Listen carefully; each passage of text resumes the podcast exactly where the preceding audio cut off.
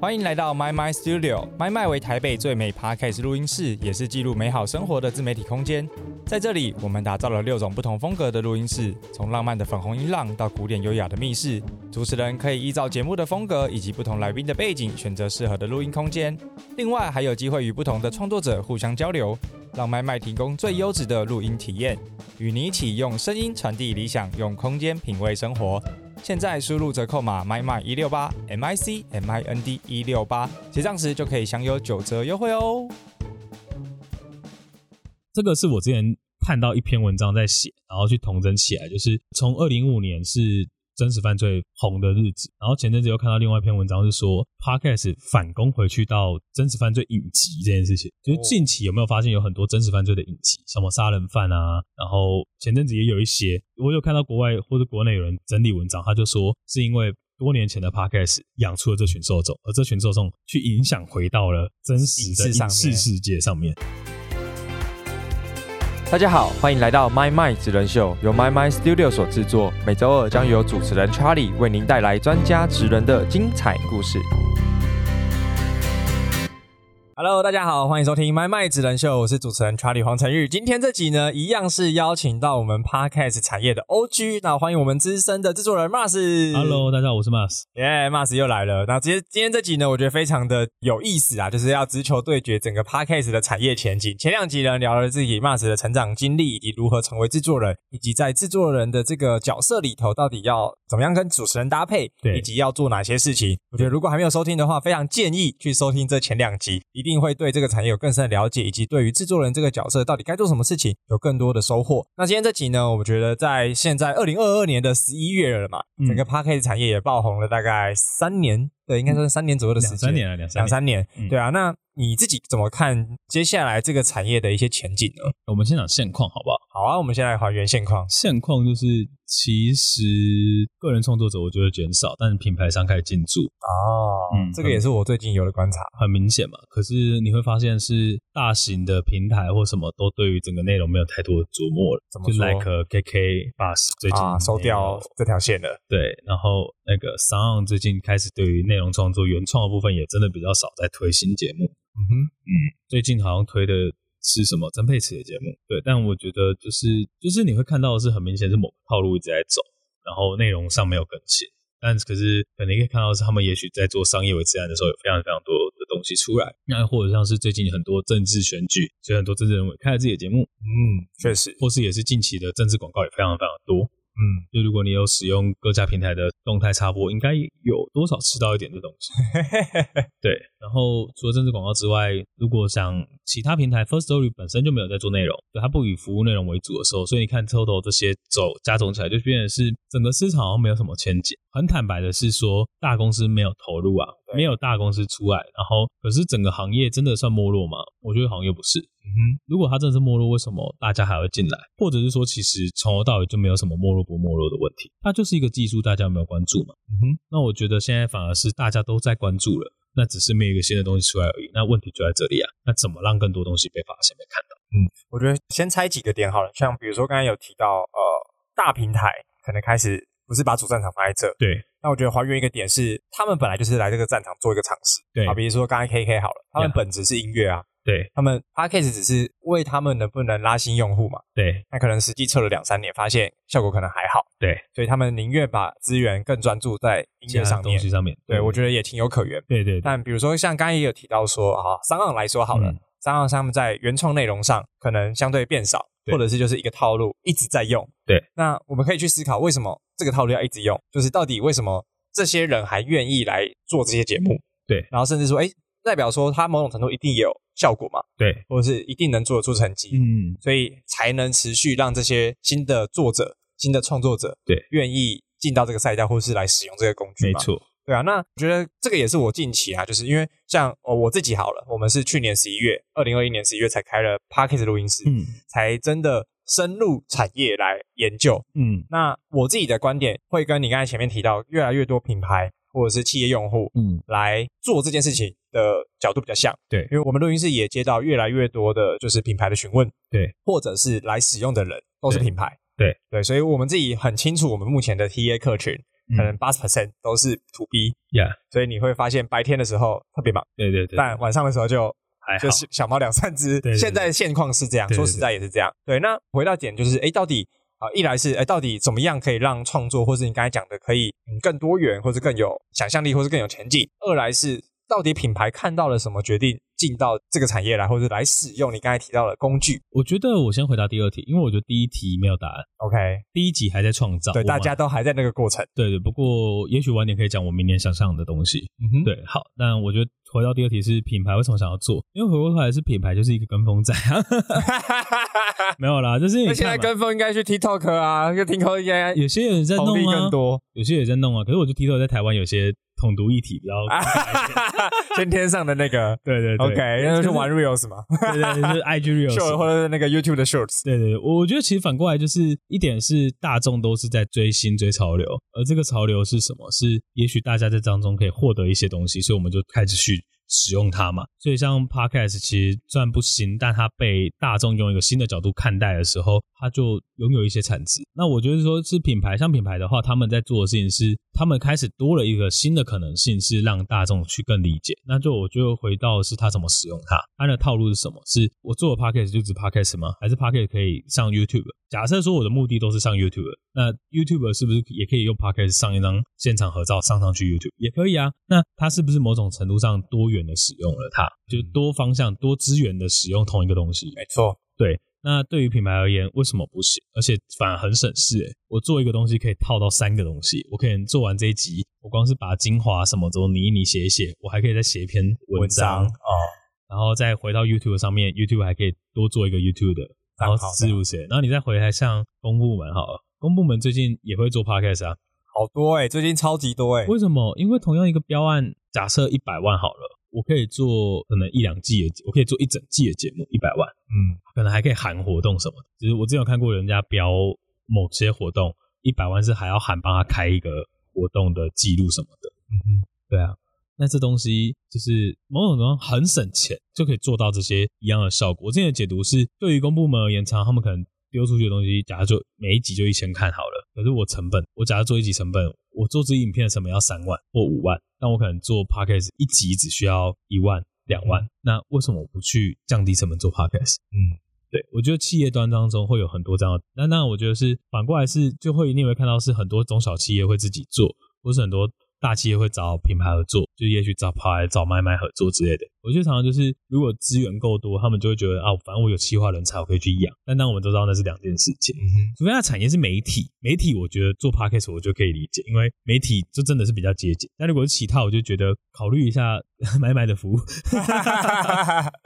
嗯哼，对啊，你看，像也许我们回到林律的案子上，我觉得他就是一个自己知道自己做什么的媒体，然后他又是品牌，然后他在打他品牌形象出来，那我觉得他就对他很有帮助。跟他而言，他会觉得他花这钱很不冤枉，他甚至有获得一个固定的保障的品质露出。嗯，那我觉得再来的延伸是品牌为什么要做？常常对于品牌端而言，是它可以碰触到之前没碰触到的。嗯，这也是一个角度，没错。对，因为像也许林律自己在他的脸书上有提到，是说他在近期访了某一个人。那因为林律我们大家都知道他是一个不动产律师嘛，对。那他就说他在访完这题之后，他也顺便问了自己在实务上遇到了几个问题，嗯，然后也解答了他的实务上问题。但如果过去可能他要付个六千块咨询费，哦，真的哎，可是你他邀请这个人来上节目，一点是可以彼此认识，开始串成一条线。没错。然后也开始彼此是用一个比较友好的方式认识，我觉得，而且大家也更认识你的时候，更像一个现代时代的名片，而且这个名片是很有道理的，很有依据的，而且我觉得重点是现在很像是你拿出一张名片不稀奇，你必须拿出非常多张，嗯哼，就是我觉得很像是各个平台，就像社群平台，Facebook、IG、脸书、Twitter、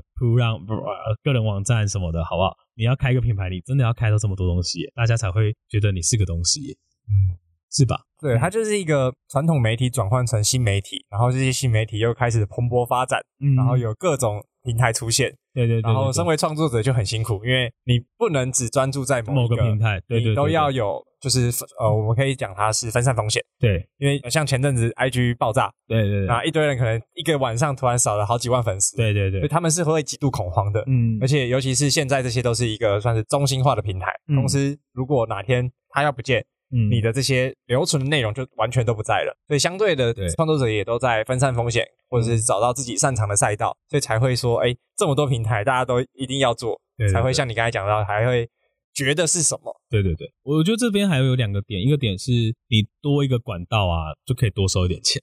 这其实也是一个很现实的话啦。是，可是你反过来想嘛，如果一样，假如说我今天一个 maybe 五万块的合作，然后两个人流量差不多，我为什么不去下另外一个流量比较好，还有多广告合作的人？嗯哼，那以及是，我觉得还要思考是一元多用这件事情。好否则我们刚才讲的那些仿纲，那仿纲题目也许对不太适合放在这里面使用。可是如果今天是你可以从当中去整理出一个脉络，你再重新的再次使用它呢？我意思说，像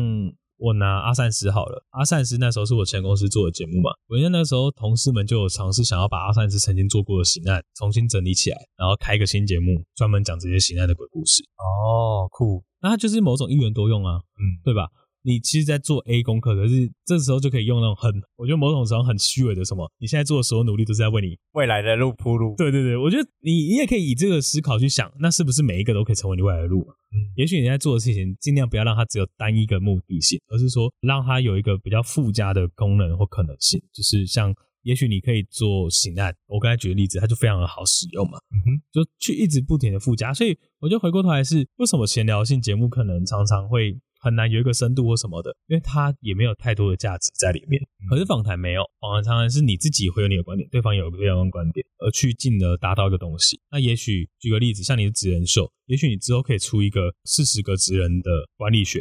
的综合集有，或是出一本书。你就可以出书嘞、对，那这东西是不是一？个是不是一个可能性？是啊，而且我觉得要反过来想的是，也许你的受众在某个平台上，他可能就只会一直停滞在那边。那一点是你要一直去尝试。那我觉得另外一点是，也许你的受众不适合用这样的方式吸收资讯。嗯，我会说，像是很忙的，他哪有时间听你节目？但是我看一篇一千字的文，我可能看五分钟，我可以看完，嗯哼，或三分钟我可以看完。而且我可以理解，那你写的够好，文字写的够好，那也是一个方式。所以我觉得反过来是，也许要想象的是，没有人的东西可以被所有人看到，所以你要一直不停创造东西，让更多人看到。嗯，我觉得这也真的是蛮重要，而且会回到品牌为什么要做这件事情，就是因为品牌其实也都在尝试对做各种不同的内容对，去接触不同的受众。对，因为对于品牌来说，他们都是在做 awareness，就是让更多的人可以知道对这间企业或者是这个公司。没错，所以他们以前一定都有网站，一定都有 Facebook、IG。对对那 YouTube 跟 Podcast 其实就会回到刚才 Mars 讲到的，很实际的，就是嗯成本考量可能会是一个很直接的关系。对，啊，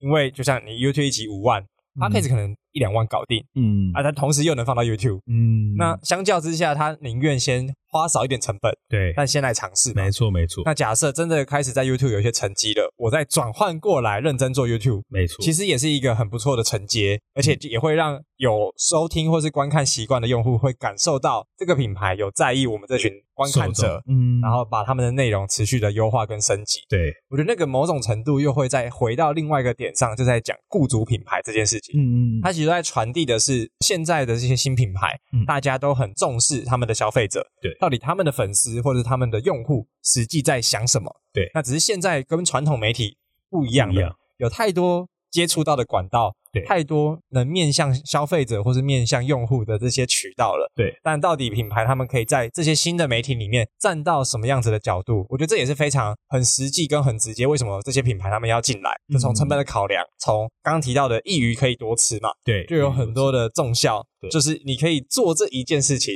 但延伸出来很多的内容，就是很多的好处。所以这也是啊，我就拿这个东西去比，因为这个其实就跟我自己想的很像。嗯就到底为什么这些品牌来找我们？我们问了很多的人，其实也都会是类似的框架跟范围。对，那再回到就是所谓的这个 podcast 节目来说好了，嗯就是我们现在刚才聊的就是产业的前景嘛，嗯那我觉得很多的一些脉络是可以让大家有一些借鉴的。那就于这个产业里头的人，到底要怎么样才可以去优化自己节目本身的价值呢？比如说从专业制作人或者资深制作人的角度来看，OK，我觉得他很看个案分析，嗯哼，但我觉得也不见得是绝对。我觉得回过头来是，可能我现在会觉得说，我的价值在于是我因为之前碰了真的很多的类型，所以基本上很像是说我可能再怎样，我可以跟你 promise 的是，我看到你这东西，我知道怎么修改，我知道怎么调得更好，我有我一个专业的视角，而且我讲得出理由的视角跟你说服，而不是一个我觉得要这样改就这样改。我觉得这是我现在有个能力这样子。对，那我觉得对于节目本身而言，他要去怎么找到这些路，也许是跟更多人联络，跟更多人认识。这也是我觉得刚说开李明大会的原因。就回到李明大会，就是其实我觉得很有趣，是我一直很想把李明大会放下，但我可能到最近被朋友鼓励到，我才知道原来李明大会基本上三四年了，第四年，他就是从我工作一开始来，我就一直在弄这件事情，对，一直到现在。那我就觉得那个群聚感，在回顾一开始的想象，就是因为创作者都会遇到瓶颈，我们最简单的方式就是跟别的创作者聊天，嗯，也许当你碰到别的创作者，他也遇到同样的瓶颈时，你就知道答案是什么。不见得一定要，或者是我们接受那个瓶颈而在，那也许这个不适合你的方向，嗯也许你就换个方向嘛。所以也许职人访谈你没有做起来，那也许你就可以换成是访别的，或者是视角再切一下，可能固定有个某个题目什么的之类的这种做法去做调整。那可能是我们在我觉得在一开始开黎明大会最初的想象在这边。那我觉得延伸黎明大会，因为它确实是在你进这个产业工作之前嗯就开始经营的社群嘛。。对那到现在，比如说未来是不是有一些新的规划，跟我们分享一下？，OK，就是在今年的十二月十号，我会办第四届里面大会。那当然这次也很感谢很多厂商愿意赞助这样子。然后这次其实我觉得对于我而言，这次是再重新尝试的一个测试点。是一点是我们过去其实常获得到一个结论是，我们跟很多这种在做 podcast 内容上这种辅助的人聊，来来个杰西大叔，来个有大有时候等等的，我们都会发现一个点是，大家好像都上不去。嗯哼，那我那时候也会觉得说，好像就上不去，这也是为什么会觉得可以放掉的原因，是因为我觉得我自己也找不到答案。我现在有点发现，经过这一年的洗礼，我发现我开始可以兜出一个圈，可以找到一个答案是，我觉得我们总有方向可以去了。一点是我们面对到的现况是，其实很多节目都在互相学习，好或互相模仿。嗯哼，那到底什么是新的东西？然后我觉得另外一点是，也许时间过久了，beta base 够大了，我们可能去看说，我我可以开始整理出一个脉络点，是回应到什么叫好的节目这件事情上好了。好的节目，我觉得我现在其实可以讲出好的节目的公式，我就讲出来，就是主持人够了解自己在做什么，跟整个节目够了解自己他在做什么，很屁话。但我们举个例子，那个是近期长时间来，大家都无论是国内国外，大家都很爱听的是真实犯罪。嗯，可是你知道，真实犯罪常常是主持人本身必须要有一个很好的观点，而且那观点甚至可能获得某种认证，也也许不见得有，但也许有会更好。然后再者是他在谈论的事情又很有争议，又是很有话题性，所以他把这两个东西 match 在一起的时候，他会非常的加分。然后甚至光是在你无论是对主持人认不认识，或对于议题认不认识，这两点都会有个各自很好的去碰触到的点。对，嗯那我觉得很多节目常常是只有某个点，或是连那个点的也没有。就常常可能有些节目是他可能很知道怎么挑题目，但他自己本身的知识其实不够多。那我觉得就是花时间他就会成长。那有些时候是可能他自己也不够好，题目也挑不对，那我就觉得可惜。嗯，那也许我就会说，哎，这种节目也许你可以先缓缓，先看看大家怎么做，去学人家。所以我们之前可能会教人家说，如果你要做好一个节目，很简单，去看前几名的节目写了什么，你就照做就好。因为在怎样，人家主题代表是他看到这个热，可是你要慢慢理解他怎么找出这脉络。嗯，对。那我刚才其实要讲的事情是，像回到的是这个是我之前看到一篇文章在写，然后去同整起来，就是从二零一五年是。真实犯罪红的日子，然后前阵子又看到另外一篇文章，是说 Podcast 反攻回去到真实犯罪影集这件事情。就是近期有没有发现有很多真实犯罪的影集，什么杀人犯啊，然后前阵子也有一些，我有看到国外或者国内有人整理文章，他就说是因为多年前的 Podcast 养出了这群受众，而这群受众去影响回到了真实的影视上影视面世界上面。酷，那这个脉络，我就开始想这件事情，想说到底为什么这个会发生？代表是一定这个内容够争议，或是够什么嘛？那回过来是我们能不能学习？所以像可能我手上有在协助处理到的是法科电台，它就是主持人本身是有法律专业，也有自己的立场。那内容上又是什么？内容上是在谈法律很多可以跟到很争议又很时事的东西。嗯这两个 match 起来，这个节目要能不红吗？啊，就很有话题性，然后又很有深度，又很有深度，嗯很有观点的时候确实，它有什么不红的理由？那你要说吴淡如好了，吴淡如可能来宾不见得有趣，但他本身非常的知名，嗯，那他的观点也够独特，对，而且他的底蕴很深，很有对而且智慧，而且他又知道大众要什么。嗯，他知道大家要的不是很长的节目，所以他不做长，他只做二十分钟之类的。我我觉得这东西是你去长期看一个东西，你看慢慢可以得出一个结论。所以现在你要说我说做一个公式，是你现在去想那个题目到底是不是有不有趣，或是问问自己有不有趣。我觉得成为制作人是你可以觉得我可以放下我自己这个角色，我自己也曾经做过节目，我把我自己放下，是因为我知道我做不到那么好，所以我把我自己放下，我就可以去学习人家怎么做。那我觉得好，我把自己放下，那我可能会去想的是，我现在是不是有够格了，去站在那个位置上。上，我觉得我可以了，所以我也觉得我未来应该要可以开一个自己的节目哦，maybe 走回这个访谈线里面哦去做讨论。嗯哼那我的观点也够到了，或是也许像 Charlie 前几集讲的是，他觉得我某种程度在这个领域上面算有个代表了，那我再找议题嘛，嗯，对，那我觉得就是这也是要去要尝试，但我觉得这东西是有机会的。然后回到黎明大会，李明大会明年我自己的想象，现在还在谈的是明年会希望有一个 workshop 的经营出现，然后还有李明大会本身。那这两个结合，就是把整个内容上面，我觉得除了我们原本一开始讲的是非常的只有叫做所谓的创作这件事情之外，碰到瓶颈之外，是我希望的是可以找到更多的资源进来，是辅佐大家看别人怎么做，也许这个别人是国外是什么的，然后我们去从当中学习到对方怎么把这个产业做得更精致，做得更好，从中学习到更多。所以是先把它挖深，挖得更多。那这样的培育下，一定会有更多好的节目出现。嗯，把好这件事情做出来。那扩散的话，就会是有李明大会这个活动，这个对外的这种喧嚣的活动，或者让更多领域行业人，也许他对于 Pocket 不认识，但至少可以参与看看，理解到这群人到底是一个怎样的面貌。那我们去把这个东西又挖深又挖广，让它整个有更大的开展性。那我觉得这是我自己明年的想象跟计划。但当然，这个可能东西就不会跟我公司有很直接的连接。我希望它还是可以拆开，是因为我觉得它需要有一些独立的代表性，它不要被那么商业化的操作会对他比较好。嗯。嗯，它有点像是一个嗯产业工会，产业工会或者是协或协会，对。然后我觉得得它在 p a r k 这个产业现在是真的很需要，对是需要，因为现在平台太多了，然后嗯。大家有点像是群龙无首嘛，要这样讲，或者是就是聚落效应还没有建起来。没有，因为我觉得比较像是聚落效应已经建起来，但变成是大家都在小聚落，啊。然后大聚落、大聚落、小聚落、小聚落，没有人去把这些东西串接起来。对，嗯，就是有很多山头的感觉。对，很多山头，然后一个没有一个群聚啊，就大家都在各自散落，没有人把它一起把它整个拉起来，这样子。对，因为这个也是我最近蛮有感的，就是明明很多东西是大家资源都在手上，可是少了一个去把资源整合的那个角色，嗯嗯或者是这个单位。嗯，对，那因为其实我觉得这个产业现在三四年，然后那么多的品牌现在一直在要么观望，要么都准备进场，嗯或者是已经在进场，嗯。代表说它已经某种程度了，大家可以解读成就是一个不可逆了，对，或者是它就是一个会长期持续。会。长期持续。对，毕竟国外都已经做这么久了，对而且也都这么的成功，甚至说做的比台湾来的前面非常多。对，没错。而，且其实很多，不管我们学习中国的平台，学习嗯。美国的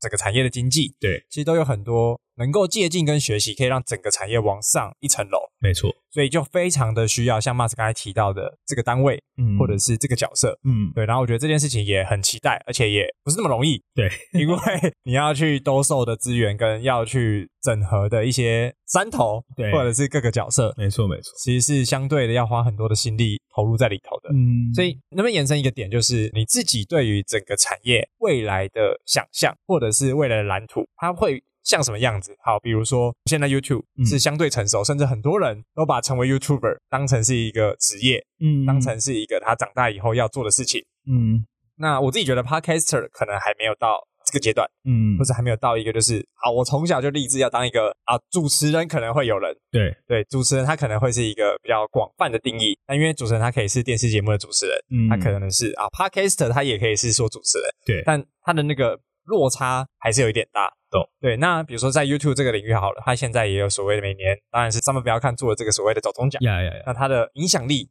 或者它能触及到的面向，其实也开始去对比到了，有人会把它跟传统的这种金钟金曲啊、去做一些串联。嗯，所以它的某种程度的影响力跟高度都已经做出来了。当然，它的产业也经历了十年对才有现在这个样子。对，那以现在 p a r k 这个产业，好，我们大概三到四年的时间，嗯我觉得发展的也算快。对当然它有一些上上下下，或者是有一些产业面临的问题。对，那从你自己从一开始参与这个产业到现在，嗯，Mars 对于整个产业未来的想象蓝图会是长什么样子？我会觉得是说是在这个题目下，我自己对于整个行业，我会希望的是它可以够成熟，然后也许我们开始有一些聚落，或者开始可以把资源整合进来。那我会觉得是说，像是企业如果要做 podcast，也许可以后来找到某个人，那也许那个人可以是任何人。我觉得现在都是比较偏向于是你要说长久，对长久，可是市场很小，没有到每个人都想要做或是怎样的。可是反过来是真的有这么多钱可以进得来吗？那我觉得当然一点是整个我们要跟广告这个沟通的路还很长，那我们要把整个市场做大的，我我觉得我以前很讨厌喊把市场做大，我很讨厌这种人。那我现在也不觉得他是假的，我我觉得他反而是一种，就是你要意识到有上去，才有更多人可以上去。就是我觉得他就像是一个公司的职位，你知道，就是你上面的人要先上去，你才上得去那个位置。嗯，所以我会觉得说，也许很多节目可以开始的去想象的是，哦，我之前都会这样跟我认识的人讲，就说，也许一个月的剪辑费用其实你是负担得起的，或是你的节目其实是负担得起的，那你是不是应该要把它交出来给别人做？那当然，这句话可能于公于私是在公的方向是你可以做更多好的，但私的方向是其实你在创造某种工作机会。嗯，对，一集剪辑音档可能两三千、三五千都有在人在接的，那这件事情真的有花你很多钱吗？我不觉得，可能也许你找真的一个合作的，一个月可能四集节目、五集节目，花你快一万好了。可是，一万块这个节目有办法让你赚超过这个钱？我觉得开始要想的是你怎么赚钱。你要怎么透过这件事情赚钱？我们都在说副业嘛，我觉得很多人都在把做节目这件事情想象的是说，啊，反正我没有亏钱就好啦。没有，你早就把你的时间成本都压进去啊。嗯我真有认识的人做了三年，把节目收掉了。，OK，我不会替他难过，我觉得他或许在这个节目当中，我们获得了彼此，就是我们大家互相认识，大家学习了很多，然后我们成为工作上的伙伴，甚至可能他后来在这个行业上工作，那这也就是一种有趣的过程。我不觉得可惜，我就觉得哦，恭喜你到下一步。嗯，可是我会觉得说，也许很多人很多大的节目，我知道现在很多大的节目是还是自己在剪，嗯我会觉得，那你怎么去想的是，我们刚才在闲聊时有聊到嘛，你一直在身为制作人，你要同时兼执行，有兼有的没有的时候，你不把这个我觉得剪辑算是最基础的东西，你交给一个你身边的人做掉，省掉你很多时间，你光是去好好休息都让你有更多灵感都够了。嗯哼，对，我觉得应该是以近期应该是先把很多人慢慢的这些遇到问题，慢慢的把它找出来，它才能慢慢的让这个产业当中有一些金流出现。那有些金流，你才有可能去谈更多的事情，或是你才有脑力去想更多的事情。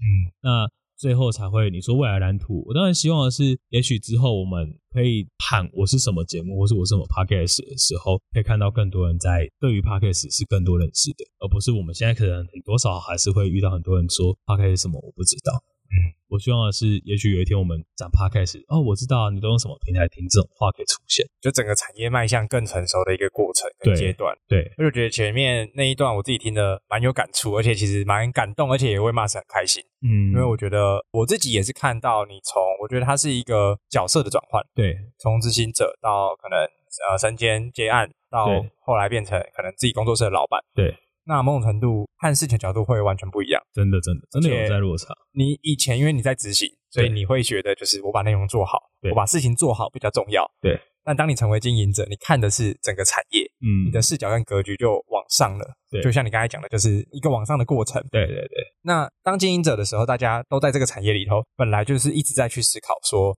我们怎么把饼做大，对或者是我们怎么样，就像你刚才讲，创造更多的机会，对或者是让这个产业被更多的人知道，让大家的资源愿意投入在这里头。嗯因为现在有点像是这些品牌，大家其实也是一个试水温，嗯或是一个还在尝试的阶段，没错都都有想做，然后好，他说那甚至好，我就广告预算拨个十分之一，嗯你去对比其他的渠道，还是非常的小，少对非常的少。对对，那我们这群人，或者是在这个产业的大家，怎么样可以把它的效果或者是成绩做出来？嗯让广告主或者是这些品牌都意识到，或者是见证到，说它是一个不可逆的过程，没错，而且他们应该要为这些结果付更多的预算，对投入到这个产业，对搭着它，让它变得更好。我觉得它会是一个职位啊、角色啊、格局，全部一个转换跟成长的过程。对，所以从你口中听到这些东西，我自己蛮感动的，代表这一年来你经历了很多，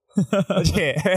就是可能也变成熟了吧，就是事情的角度也真的非常非常不一样。对。那我觉得其实刚刚也提到了非常多，从企业的角度、未来的规划，甚至产业的蓝图，然后在整个这期节目里面也很完整的分享。那最后啊，像我们也都知道，现在就是开了自己的工作室江河嘛，那有没有跟我们分享一下，就是江河目前有的服务是什么哇，我们最近有做过有声书，？OK，然后未来可能想要做广播剧，然后当然原本的 p a c k e t 服务是我们一直都在做的。嗯哼，那当然，同时我自己也有在做处理是一些 KOL 的合作接案。那我觉得其实这就是从我们一开始在做 p a c k e t 节目的合作接案开始起来的，就是我们先找到厂商开发这些东西，也会慢慢陆续去加进来。那我们可能就是从厂商开发，然后也许是媒合到你各个平台上面。嗯哼，假如你有 k e t 我们就卖 k e t 你有什么我们就切入卖什么版位，那我们去做一些新的合作可能性。对，那我觉得其实很现实，是业务真的比较容易赚到钱，嗯这是一个大家都知道的事实，没有什么好隐瞒的。而我觉得常常对于我而言是，我又把它拆成两块，是节目内容跟业务。那我觉得做业务就很像是又在把自己的格局换了一个位置，因为你会想的是什么叫做最大利益，嗯哼，而且不是你的，是常常是厂商，常常是彼此，就是你不可能为了满足厂商，你就把自己都牺牲掉，不会。有常常会想的是，我现在帮你做这一组，那可能会开始帮你兜一大圈东西进来，但这个东西最后成果其实很开心。我就就回到像里面大会，里面大会做了第三、第四届了，我们其实也在兜很多资源进来，可能像是说认识的厂商啊、认识的朋友啊，或者可能像是说我们半大半小的时候，又会影响的是我们会不会去邀一些更知名的创作者，或是谁进来，或者可能这一次又会有一些改变。那我觉得它就是一个兜圈的过程，所以我觉得也回到好像第一集在讲耐心这件事情，就是因为这件事情必须很有耐心，而且要很有勇气的去撑住它。嗯，就是一点勇气，可能是像第二届办的时候，我我那时候答应了一个我户头没有那个钱的数字二十万吧，我办第二届的成本是二十万，我户头五万块不到，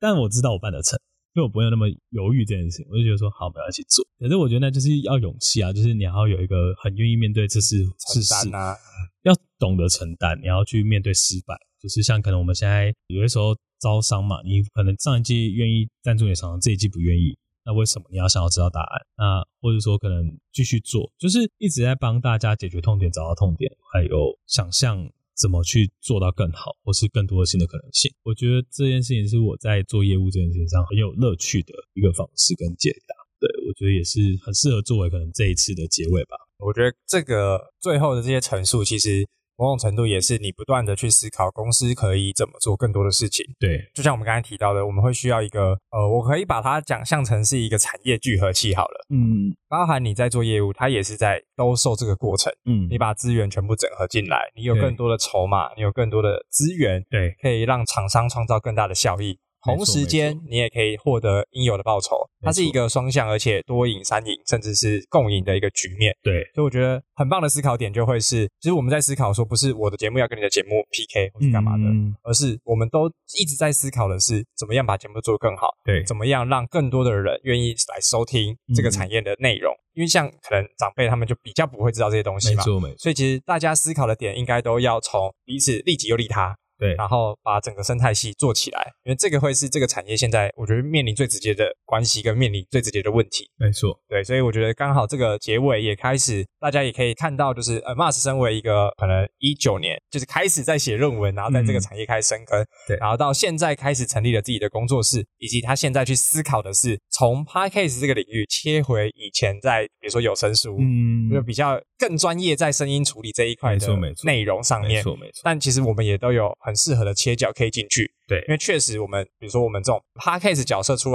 我们虽然没有那些声音的正规训练，对可是我们有的是我们在这个产业里头经历了很多的大风大浪，对对很多的创作者，很多的厂商，很多的一些有趣的事情。好，我姑且说有趣，对，很多可能是经历过心在淌血，谁知道？对对，但是他其实开始可以去辅导更多不同的受众。没错比，如说录音师这个角色，嗯他可能以前都是只做有声书，只做这些嗯比较偏向声音内容的。对对对，但现在因为 p a r k 产业的崛起，让这些人也多了很多的机会，可以来服务这个领域的创作者。错没错，在这个产业本来就有深耕的人，他也多了一个机会，可以去触及到，他可以去做更深度的内容，没错，或者是把服务玩得更好，玩得更多，玩得更多元、更深入。嗯不，要说，我觉得它是一个彼此都在成长的一个阶段。没错，所以我觉得今天真的非常开心，聊了很多关于这个产业的一些大灾问嘛，也不能说大灾问，就是这个产业的一些整个样貌啦。从一开始的聊产业的现况，品牌为什么要进来，到底这个产业未来的前景，对到底未来的蓝图。那我跟 Mars 之间，这集我觉得比较像是一个对谈。就是我们的一个对对谈的观点，然后都是在这个产业的从业人员，然后大家一起一直都在思考怎么样把这个产业的饼或者这个产业的规模做得更好，做得更大。嗯所以我相信，就是身为一个在 p a r k e t 产业的从业人员，这集你也绝对不能错过。虽然都是在结尾才说，但是我相信，如果你有听到这里，你也会有很多的启发，而且你也会以你身为这个产业的一员为傲。所以呢，感谢你收听我们今天的节目。如果你喜欢我们节目内容，欢迎点选订阅局追踪，也记得给我们五星好评哦。那我们节目就告辞到一段落，我们下期节目见，大家拜拜，拜拜。如果你喜欢今天的节目内容，欢迎按下订阅及追踪，并上 Apple Podcast 留下五星评价。如果你有任何问题或是反馈，也可以直接私讯我的 IG，让我知道哟。我们下集节目见，拜拜。